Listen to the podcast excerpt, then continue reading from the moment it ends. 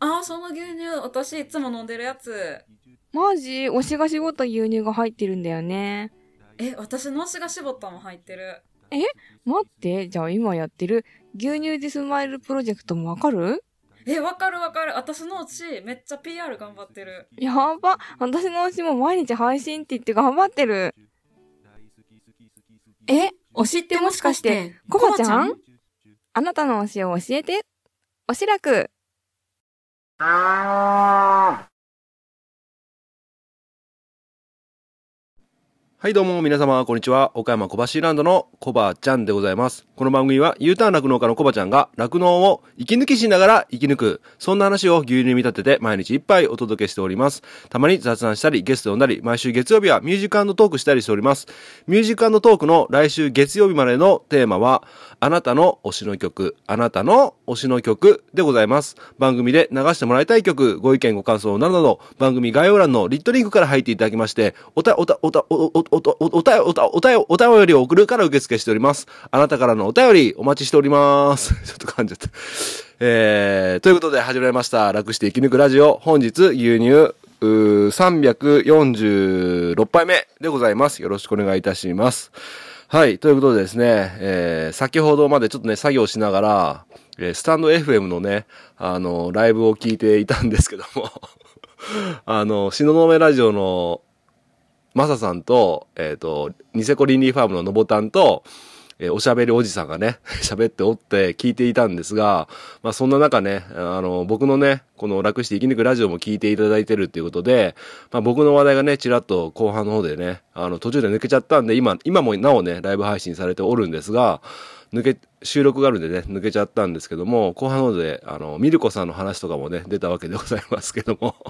一つだけ言いたいのがですね、まあいろいろとね、あの、いじっていただいて大変、あの、まあ、元お笑い芸人ですからね、いじっていただいてもね、全然ね、大丈夫なんですけども、えー、コバちゃんの、コバちゃんの奥さんはさ、とかってね、えー言うわけなんですけども、あの、もう奥さんじゃないんですね。えーはい。ということで気持ち切り替えていきましょう。ということで、スタンド FM でね、きっとアーカイブ残ってると思うんで、結構長尺にな、長尺になってると思うんですけどもね、お時間ある方はぜひ聞いてみてはいかがでしょうか。その中で、のぼたんね、ニセコリンリーファームののぼたんが、新たなるチャレンジということで、ね、ある事業を展開するということでね、その辺も話しておるので、僕もね、この番組で、ね、そちらの方もね、紹介できればなと思いますので、えー楽しみにしててください。僕もすごく楽しみでね、頑張ってもらいたいなって思ってます。のぼたん頑張って。はい。ということで、えー今日の一杯を、は、に入っていきたいと思うんですけども、今日の一杯は、えー現場の声は、てんてんてんはてな。現場の声は、てんてんてんはてな、というね、えーこの、う題名が、この一杯の題名がね、ちょっと合ってるかどうかはね、定かじゃないんですけども、ちょっと思うところがあったんで、そういった形でお届けしようと思います。えその前に、あの、昨日、おしらくのね、えー皆様が Google ホームにお寄せいただいた、あの、60件もの、あなたの欲しということでお届けさせてもらったんですけども、えっと、その関係でですね、お便りを紹介できてなかったんで、今日はですね、前半に2件、あ、前半というかね、冒頭にお便り2件、後半にお便り2件紹介させてもらいまして、あ、真ん中にね、今日の一杯を盛り込んでいこうと思います。ということで、早速ね、今日、ちょっと遅くなっちゃったんですけども、お便りの方をね、紹介していきたいと思います。よろしくお願いします。ということで。はい。えーとですね、これがですね、結構前にいただいたお便りで、今が、えー4月29日ですよね。えー4月20日にいただいております。ありがとうございます。じゃあね、早速紹介させていただきます。小腹ネーム、チャマルさんからいただきました。チャマルくん、こんにちは。20代男性の方、お住まいの地域が那須ということで、酪農関係のお仕事をされておりまして、今回普通歌をいただいております。ありがとうございます。チャマルくん元気ですか？はい。じゃあ、その前に、本文読む前に、一番美味しかった牛乳は何杯目でしたかっていう、うに対して、えー、16杯目ということで、これ随分昔の一杯だなと思ってね、何だったかなと思って見てみると、えっと、これはですね、あ、一杯の題名忘れちゃったんですけども、あの、僕の番組に初めて、あの、おはよう乳業の桜井さんが登場した一杯でございます。で、久しぶりにね、懐かしいなと思って聞き直してたんですけども、あーなんか一年、約一年前の 配信で聞き直してたら、まあ、なんて言うんだろう。全国の乳業の工場、乳業の工場がね、何箇所ありますかっていう質問とかあって、皆さん覚えてますかね？全国で今ね、200箇所の乳業の工場があるということで、まあそんな中ね、あの、牛乳の適正価格に、まあなってないよねっていう話もしてたので、えーなんでそうなったかっていうね、桜井さん的なその時の考え、今は違うかもしれませんが、その時の考えで、まああの、価格競争が起きた、まあ値下げ競争が起きたということで、まあ牛乳のね、本来のあるべき価値をうまく伝えれなかったかもしれない。その辺は乳業メーカーとして少しね、反省点だったかもしれませんねっていうね、そういった話をされておって、ああってな、半分懐かしい反面ね、半分、あそういった一面も、まあね、いろんなね、要素が積み重なってるので、それだけではありませんが、メーカーさんの方もね、当然、競争でね、えー売っていかなきゃいけないので、価格競争が起きてたっていうのもね、事実だと思います。まあそんな中、今ね、適正価格にね、あの、全体としてね、えー酪農に関わらず、牛乳に関わらずね、いろんなものの価値っていうのをね、見直すきっかけになっている時期ですので、なんかね、そういったことも考えると、ああ、懐かしいなと思う反面、ああ、なんか確信ついてるところもあるなとかね、いろいろ考えました。うん。はい。ということで、ちょっと振り返りとしたんですけども、本文紹介します。えー、コバちゃん、お疲れ様です。先日、おはよう乳業さんが働いている牧場に視察に来られました。おう、おう、はい。えー何人かの名刺をいただいた中に、桜井という名字を発見し、小腹の僕はまさかと思って帰りがけに楽して生き抜くラジオ知ってますか？と聞いちゃいました。かっこ笑い。えー遠く離れた場所でコバちゃんを知っている人と出会えて、なんだか不思議な気持ちになりました。ということでいただきました。ありがとうございます。なるほど。これで16杯目を選んだわけですね、茶丸ちゃん。なるほど、なるほど。いや、これね、あのー桜井さんの方にもね、ちょっとメールとかいただいたりしてて、いや、コバちゃんのリスナーさん全国になんか聞いてますっていう方が結構いらっしゃいますよっていう話が ありがたいことにね、そういった話も聞けたりして、まあそんな中ね、茶丸ちゃんもついにおはようの桜井さんと 会ったということでね。いや、面白いですね。まあ、酪農業界は狭いと言いますかね。うん。どのぐらいの認知があるんですかね。まだまだ再生回数とか見るとね、全然全国の酪農家さんの、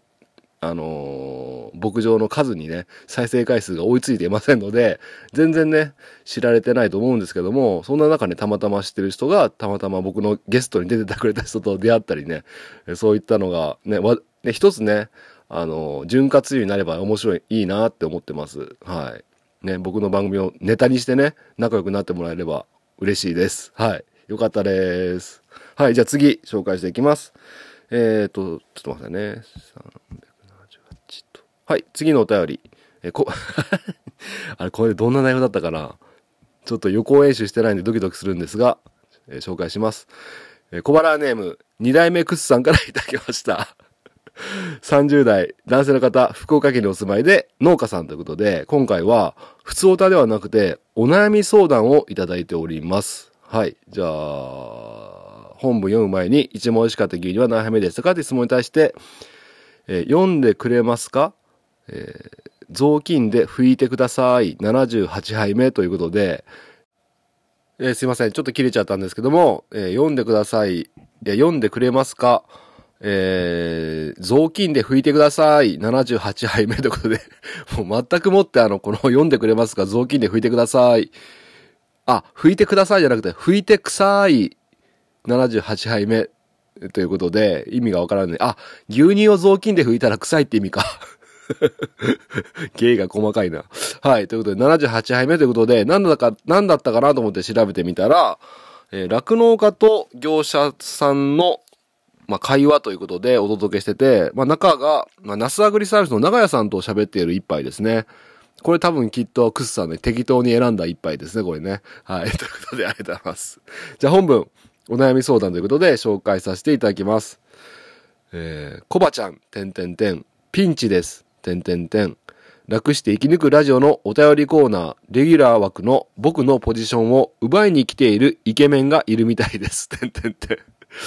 で僕は配信をしていませんし、顔出しもしていませんので、推しがいないのは確実です。えー、点々点。もしも、点々点。このレギュラー枠を外されたら、僕の生きがいは何になるのでしょうか、えーそこで提案があります。もし僕をこのレギュラー枠から外すのならば、次のレギュラーさんには、三代目クスを名乗っていただくことはできないでしょうか？この名前には、コバちゃんを愛する思いがたくさん詰まってます。シャーペンが壊れていると言って、振られた中学生の頃の思い出も、すりガラス越しに見えたおかっぱの女性の貴重な笑顔が見れた日のことも、点々点。えもしもレギュラー枠から僕を外す気なら、ならば、その時は、おぼ、あその時は覚悟しておけよ、点々点。夢の中でまつげ一本ずつ抜いてやるからな、点々点。えー以上です。あのクスさんこれ誰ですか？レギュラー奪おうとしてる人。これでもなんとなく読んでて分かったんだけど、うっすら思ったんだけど、これ、のっぽろ牛田のしんちゃんのことですかね？なんか、なんかツイッターの方ではなんか結構このクスさんとしんちゃんが結構絡んでてね、なんか僕の番組に対してなんかこういじりを入れてみたりしてるのをちょっとね、影から見てたりするんですけども、えー、まず結論から言いますと、あの、クスさんはその気にしすぎだと思います。あの、今まで通り、あの、普通に送っていた、普通、あの、ちょっとふ、ふ、ざけたね、内容が多い、あ、ちょっと失礼なんですけども、ちょっとね、あの、変わったね、えー内容が、ふざけた、えーあの、変わったね、内容が多いので、あの、普通のね、あの、普通の、あのーお便りをいただきたいんですが、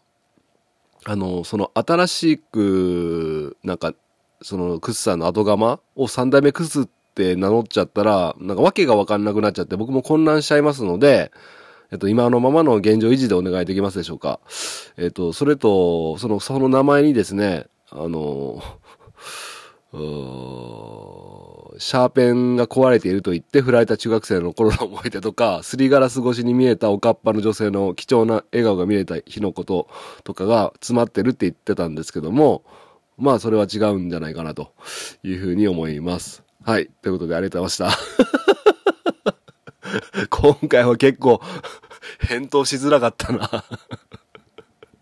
はい。ということで、クスさんね、あの、まだ読み上げてないね、お便りまだいただいておりまして、一旦ですね、あの、クスさん、あの、一旦筆置いてください。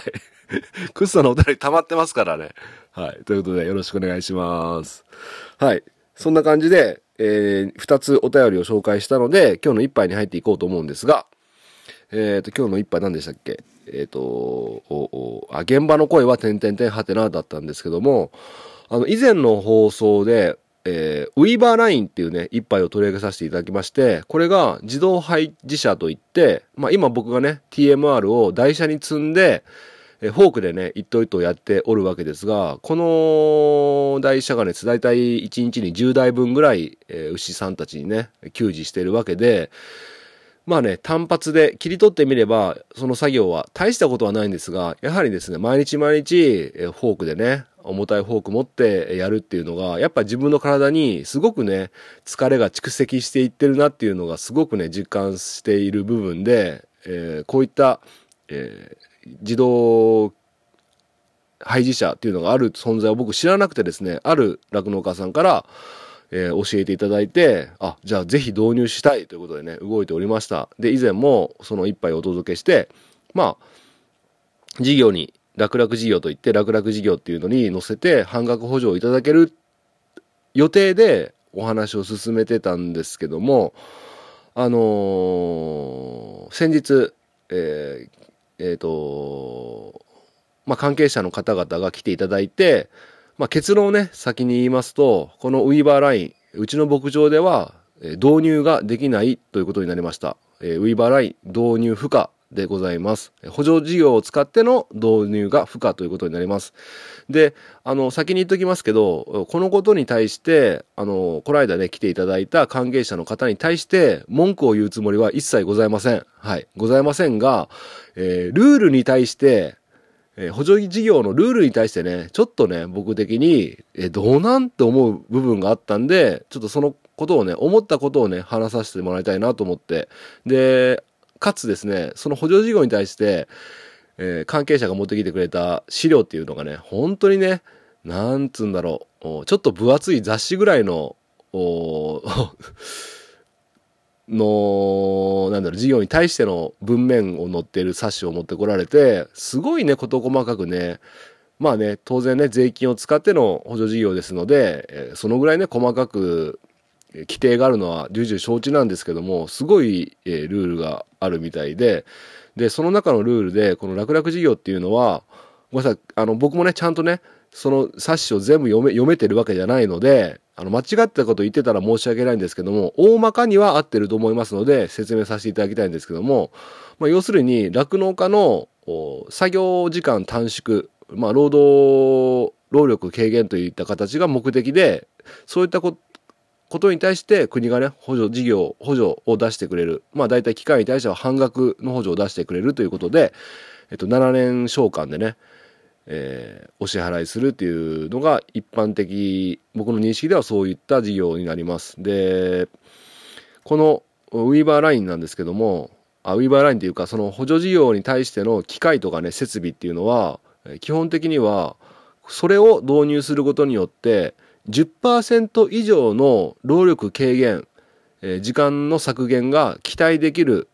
っていうものに対して補助を出しますってことなんですね。で、実はですね、それは一個一個の機械とか設備に対して、もうすでに何パーセント以上っていうのがね、決まっちゃってるみたいなんですね。決まっちゃってるんですよ。例えば、自動給餌器だったら、例えば12%とか、これ10%以上クリアできてるから補助事業の対象ですよ。ロボット牛舎だったら、例えば、これ正確な数字じゃないんでね、あのーや、あの、うつろ覚えで言いますけども、25%以上削減になるとかね、ロボット入れたら25%って、例えば決まっちゃってるんですね。で、問題のこのウィーバーライン、えー自動配置車、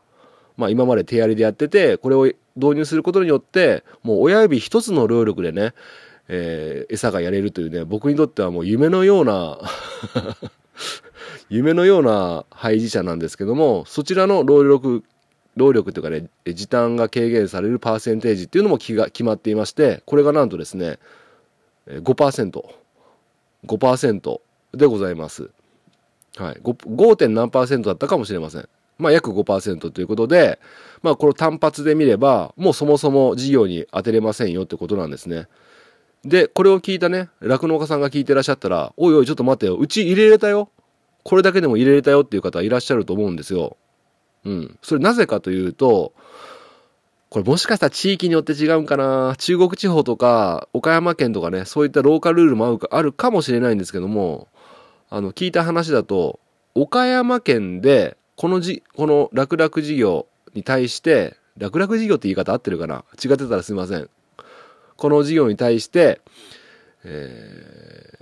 複数の例えば申し込みがあって、例えば3件申し込みがあって、1つはロボット牛舎。まあロボット、ロボット搾乳機ですかね。ロボット。で25%。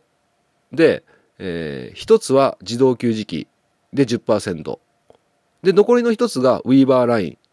5%。で、これ足して、えー3つ足して3で割ると10%超えてるんですね。だったら、ウィーバーラインは、県として平均値を超えましたから導入できますよっていう仕組みらしいんですね。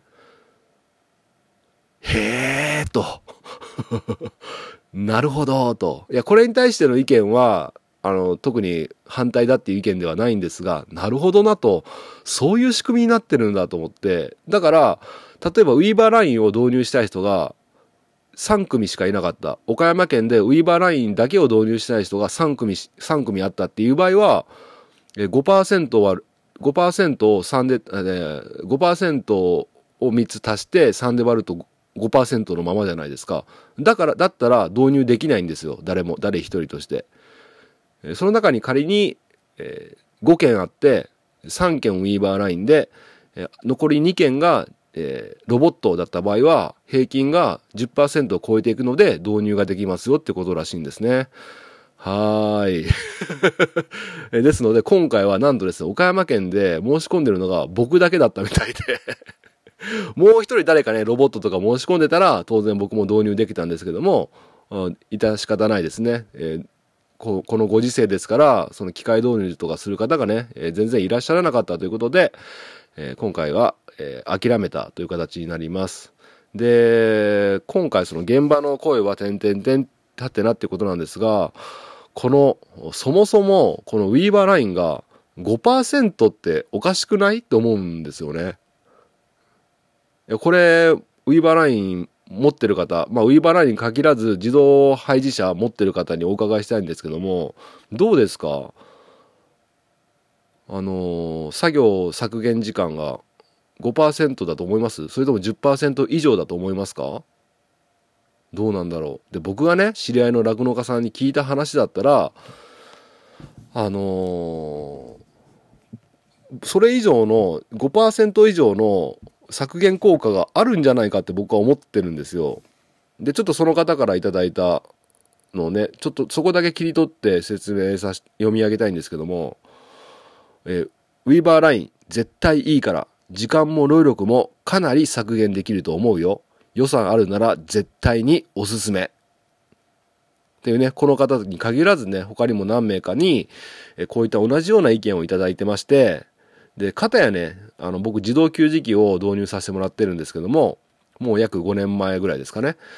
えーそちらの方ってね実際はあのーなんだろう。この TMR を自動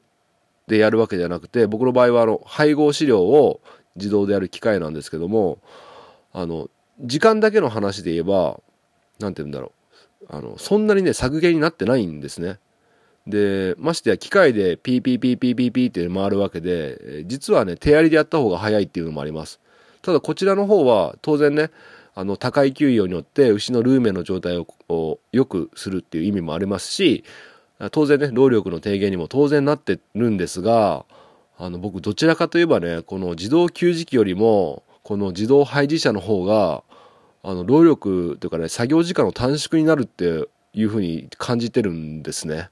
うん、でそういったねこうやっておすすめしてしてくれる農家さんがいらっしゃる中で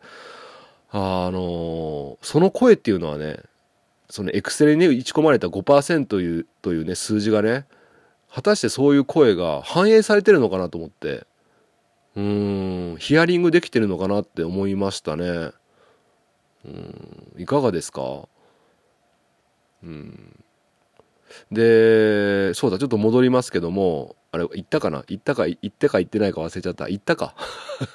ごめんなさいちょっと。先ほどのライブ配信でだいぶ MP が削られたんでちょっとしどろもどろしておるんですがあのだからウィーバーライン導入された経験がある方は導入できたよっていう方はあのロボットとかね他にも自動給餌器とか結構パーセンテージが高い申し込みが同じ県でたくさんあったから平均値があ、ね、このこのウィーバーラインっていうか自動配置者は5%なのに他のが20%とか10%を超えてるから導入できたっていうわけなんですがあのウィーバーラインはもう自動配置者は10%以上あるんじゃないかっていう話です。結論から言うと。ちょっとグダグダ喋っちゃいましたけども。だからそのねちゃんとその意見が意見というかその現場の体感してるのとかをちゃんとねその補助事業をやってる方たちの耳にね入ってるのかなっていうのがね少し心配になったのでこういった一杯をお届けさせてもらいました。まあ僕自身がね実際使ってるわけじゃないからいやこれはさこれ僕の意見が間違っているかもしれないんですけどもあの僕のねあのラジオ配信とか聞いてくださって、え絶対にこれ入れれば楽になるからってねすご利用しでねおすすめされたこの自動配置車が、えー5%ってわけないでしょってねあの想像で思うわけです。はい、えこのことに対して何かねえーご意見がある酪農家さんいらっしゃいましたら、ぜひね、お便りで教えてもいただきたいと思います。はい。で、もしね、適正なパーセンテージに反映されてないようであれば、今後ね、あの、そういった形で10%なら10%、15%なら15%とかね、適正なパーセンテージで反映させていしていただきたいなっていうふうにね、えーすごく思ったので、こういった形でお届けさせてもらいました。はい。で、まだ諦めてなくて、あの、中古とかでね、実はあの、まだちょっと確定じゃないから、はっきりは言えないんですけども、中古、ウィーバーラインじゃないんですけど、別の会社さんの中古がね、ちょっとどうやらあるらしいというね、えー情報を嗅ぎつけて、ちょっとそちらの方も、えー 範囲を広げて、今ね、動いております。なんで、もしこれ聞いてくださってるあなた、えーあ、使ってないウィーバーラインとかね、自動配置車あるよとかね、あそこの農家に埋もれてるよとかね、あればね、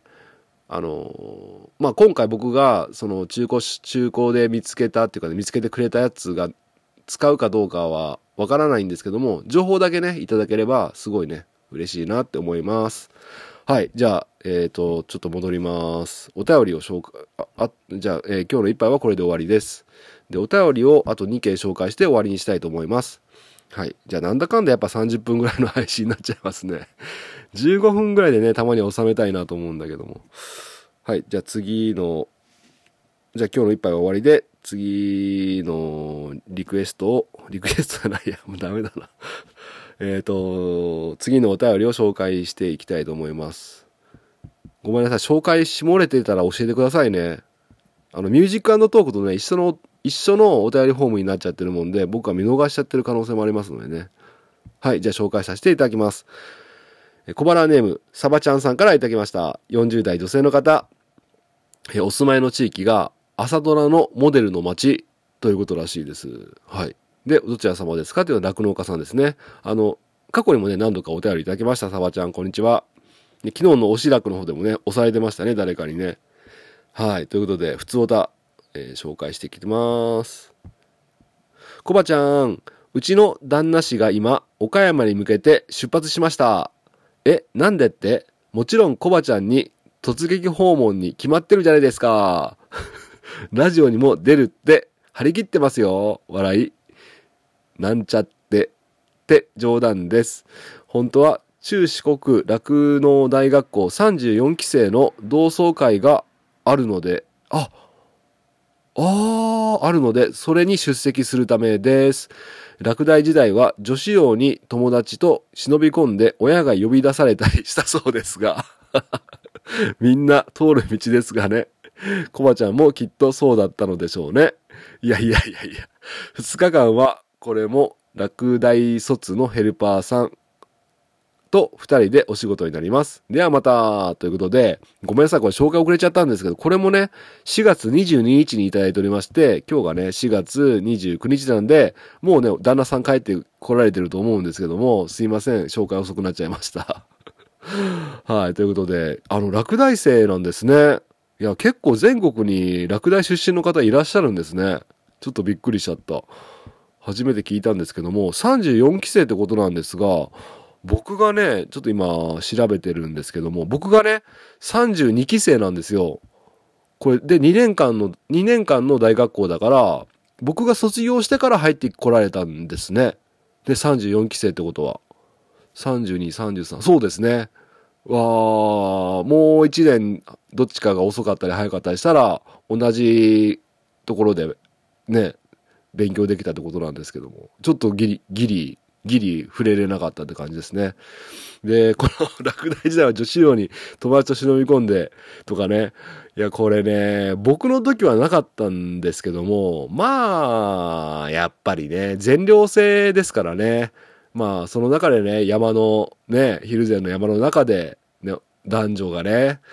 寮は離れてるといえどもね、一緒に暮らしてるわけですからね。まあ、いろいろありましたね。まあ、いろいろありますよ。年頃のね、男女がね、寮で過ごしてるわけですから。うん。まあ、これ以上言うとね、放送禁止用語になっちゃうんで言いません。はい。ということで、今頃旦那さんが帰ってきて、ね、えー一緒にやられておるんでしょうか。旦那さん僕のラジオ聞いてくださってるんですかね、まだ。前、あの、イヤホンの話でね、お便りいただきまして、でね、あの、一問、一言一句聞き逃したくないからとかってね、搾乳中に聞いてくださってるみたいな話されておりましたけども、本当ありがたいなと思いながら。はい。じゃあまたサバちゃんお願いします。ありがとうございます。じゃあ次行きます。次がですね、最、今日、まだ消化しきれてないんですけども、今日最後の2通目、4通目か、にさせてもらって、今日は終わりにしたいと思います。じゃあ最後、小腹ネーム、ペケイチ仲間のワッホイ西岡さんからいただきました。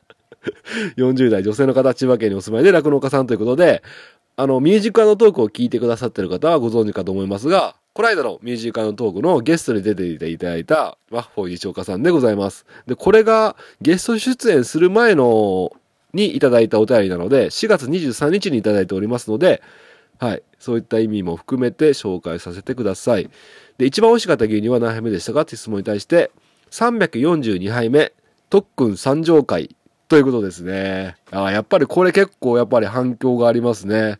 特訓聞いてますか？反響ありますよ。はい。いや、その説は本当にありがとうございました。じゃあ本文読みます。コバちゃん、お疲れ様です。342杯目、お二人の関係がとっても素敵でした。実際来てくれる人なんてなかなかいないですよね。確かに。えー、とっくんが間に何回か入れてたミルコさんのモノマネに、コバちゃんが全く気づかない上に時々バカみたいになるのは何ですか？と言ってめっちゃ面白かったです。そこ？そこが面白かったそしてお母さんめっちゃ可愛いですね。えー、なんだかほっこりしました。お母さんにもコバちゃんにも幸せになってほしい。なので、とりあえず過去のことは忘れて、お嫁さん募集しましょう。ゆとりからの笑顔。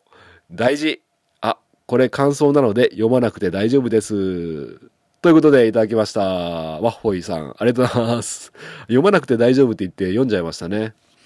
はい、そんな感じで、とっくんがね、これ僕全然気づかなくて、はーい、はーいっていうのが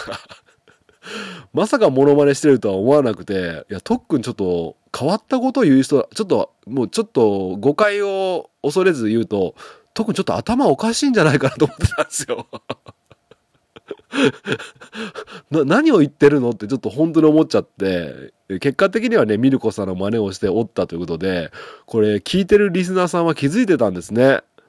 ワッホイさんも気づいてたんですね。僕全然気づかなかった。はい。ということで、お母さんがね、あの、お食事してる時に、ね、あの、牛乳餅作ってくれたりね、その合間合間でお母さんの声も聞こえてたと思うんですけども、ちょっとね、マイクの調子が悪かったところがありましたね。聞こえづらい箇所があったと思うんですけども、うん。まあ、なかなか今まで楽して生き抜くラジオでお客さん招いてお母さんが話しているっていうのはね、激レアのシーンだったと思います。すごいね、貴重な シーンだと思います。ね。で、僕が生まれた、生まれてね、えー、としゆきって名前になんで決まったかとかね、そんな話してみたりとかね、えー、いろんな話が、結構濃い話がありましたよね。うん。ね、聞かれてない方、ぜひね、聞いてもらいたいんですけども、で、最後にね、えー、過去のことは忘れて、お嫁さん募集しましょう。ゆとりからの笑顔ってことでね。まあ、ゆくゆくはね、本当今だったらね、あの、できないこともないんですけども、やっぱりね、お母さんがね、今ご飯作ってくれたりしているからっていうのもあるし、お母さんも年取るし、僕も年取るんで、ね、人材は必要ですよね。お嫁さんっていうわけじゃないかもしれないけど、人材は必要かなって思います。はい、考えてないこともないんですが、一応お伝えしておくと、1年間は、ちょっとね、えー、自身の力を試したいっていうかね、あの、まあ、素敵なね、何か、あの、パッとね、素敵なご縁があったら、まあ、考えなくはないですけども、まあ、僕の気持ちの整理も含めてね、1年間は、えー、このままちょっと走り続けてみたいなって、うん、思ってます。1年頑張った上で自分がどう感じるかとか、あの、考え方も変わってるかもしれないしね。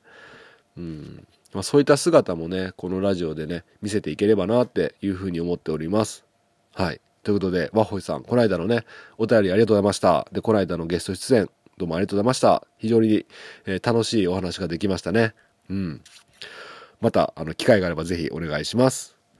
はい。ということで、お便り紹介させていただきましたので、今日はね、この辺で終わりたいと思います。で、今日の一杯の中の内容なんですけども、僕がちゃんとね、一、一問一、一言一句調べてね、お伝えしているわけじゃないので、あの、数字の面とかね、政策の面とかが、政策というかね、補助事業に関しての内容が一部間違っている可能性がございますので、えその辺はね、あの、気になる方は自分で調べてみてください。ただ感じたのが、あの、現場で感じる労労力削減時間と、あの、国が、まあ一応調べてるんですけども、